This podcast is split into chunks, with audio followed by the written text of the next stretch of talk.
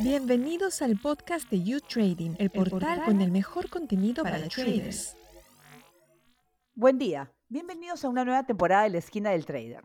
Yo soy Paola Pejovés y en el episodio de hoy hablaremos de la quiebra del Silicon Valley Bank. El 10 de marzo, el banco especializado en la financiación de startups se ha declarado en bancarrota y el organismo supervisor de los bancos de California ha pasado a administrar el banco. Es la segunda mayor quiebra bancaria en los Estados Unidos desde 1970. Vamos a analizar las causas de la quiebra y qué consecuencias se pueden derivar. Para hablar del tema, nos acompaña desde Colombia Daniel Herrera. Él es colaborador para U-Trading y CEO de Markets. Silicon Valley Bank fue fundado en 1983 y tiene su sede en California.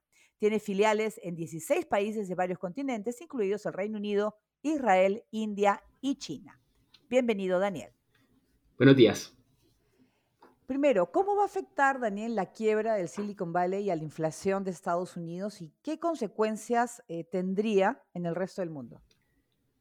Frente a la inflación, estamos ante un panorama bastante complejo.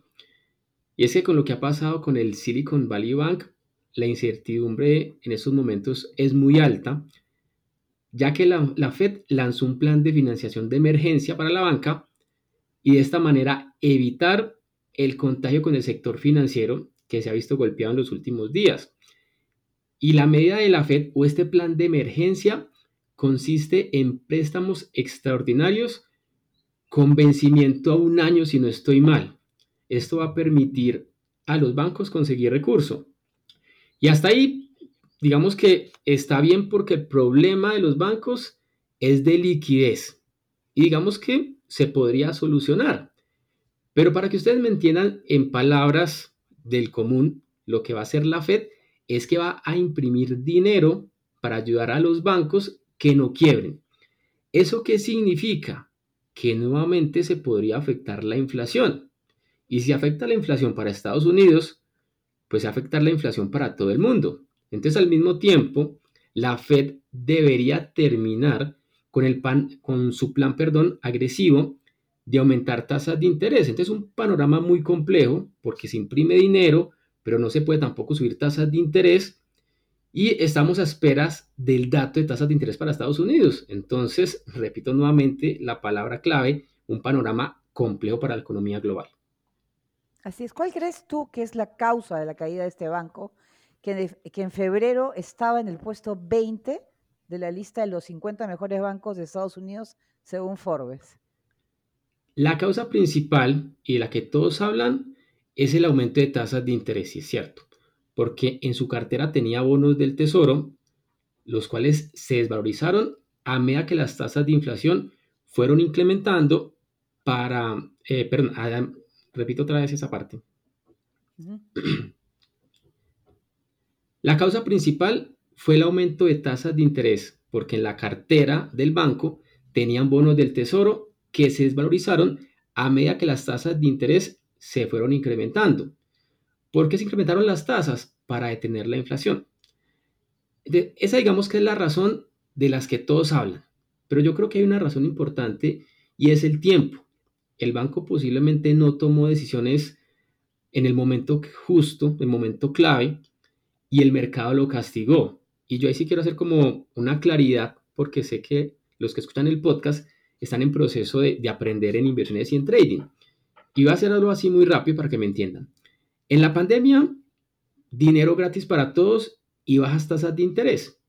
Y las startups recaudaron mucho dinero. Y el Silicon Valley Bank es un banco enfocado a este tipo de empresas. Con el exceso de liquidez, el banco los convirtió en bonos para tener su dinero seguro pero las tasas de interés subieron y cuando suben las tasas se desvalorizan esos bonos. Entonces la empresa con problemas de liquidez, porque las startups digamos que están en un momento eh, de receso por temas de igualmente tasas de interés y de inflación, ¿qué hizo el banco? Se vio obligado a vender esos activos en bonos y generó pérdidas, si no estoy mal, de 1.800 millones de dólares. ¿Qué significa esto para el mercado?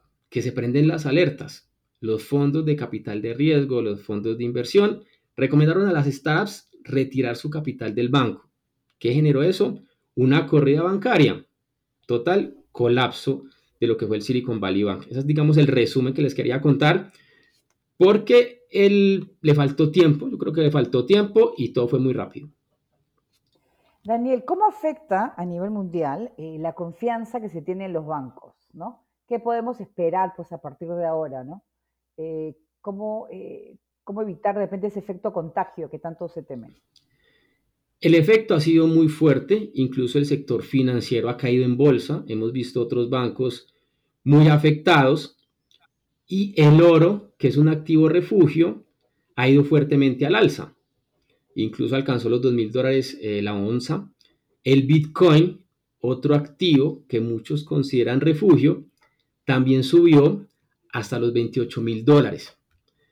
Y la pregunta que me hacen constantemente es que si se debe retirar el dinero del banco porque estamos, como te digo, estamos viendo ese contagio que no solamente los bancos de Estados Unidos, sino Europa ha tenido problemas, en países de Sudamérica hemos visto las acciones bancarias han caído y lo que sucede es que, digamos, ese fantasma de la crisis financiera del 2008 nuevamente rondan los mercados. Entonces, hay mucha desconfianza en estos momentos en el sector financiero y las personas en este momento están tomando la decisión, bueno, tengo que sacar mi dinero del banco o qué es lo que voy a hacer. Y de ahí que la FED tomara la decisión de generar este plan de emergencia.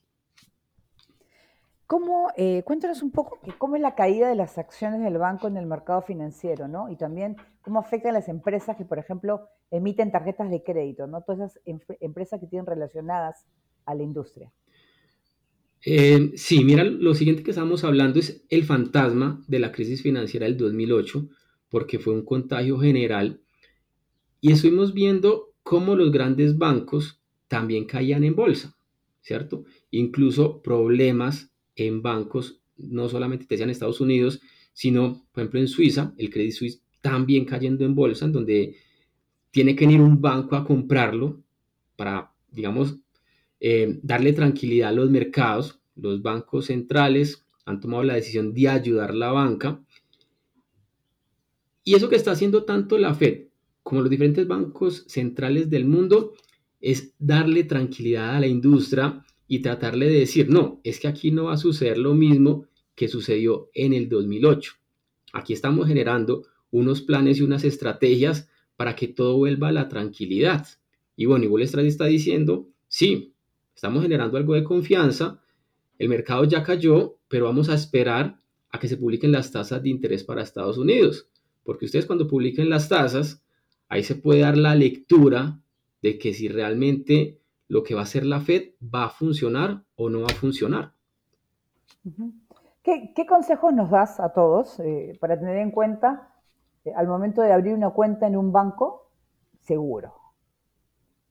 Hay un consejo que, que siempre se da y es considerar un banco grande para tener nuestro dinero. Pero miren que también los bancos grandes se quiebran, ¿cierto? Entonces, el principal consejo que les podría dar es que busquen una entidad regulada.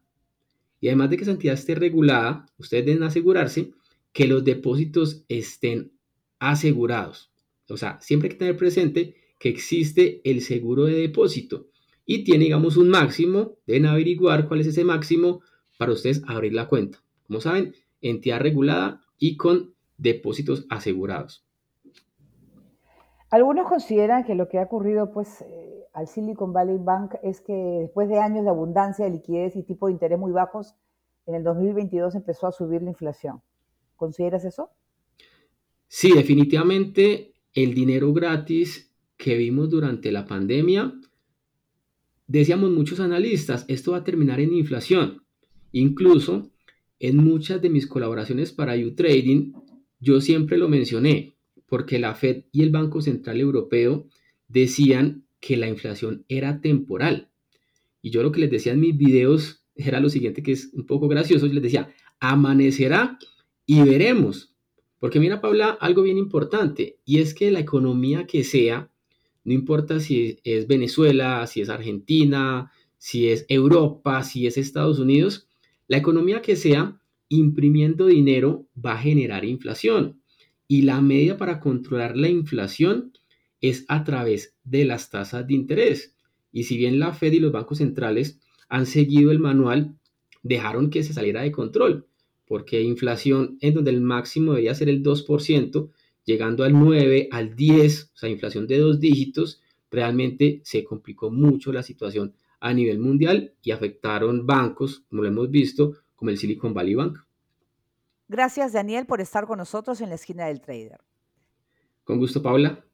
Y gracias por acompañarnos en esta nueva edición de la esquina del trader. Y los invito a visitar nuestra página web, YouTrading en español, y seguir nuestro curso gratuito para saber sobre el comercio de los mercados financieros. Hasta una próxima edición.